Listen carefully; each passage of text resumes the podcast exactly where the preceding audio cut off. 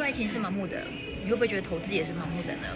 当我们看到很多人在共同讨论一档 ETF，或者是你旁边的周遭朋友他们都买一档 ETF 的时候，这时候是不是会很容易吸引你想要进去买？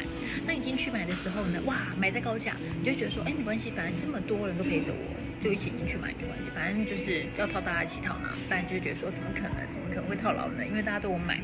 其实这个就是盲目的行为的一种啊。所以说，投资是不是也跟爱情一样，有时候是盲目的呢？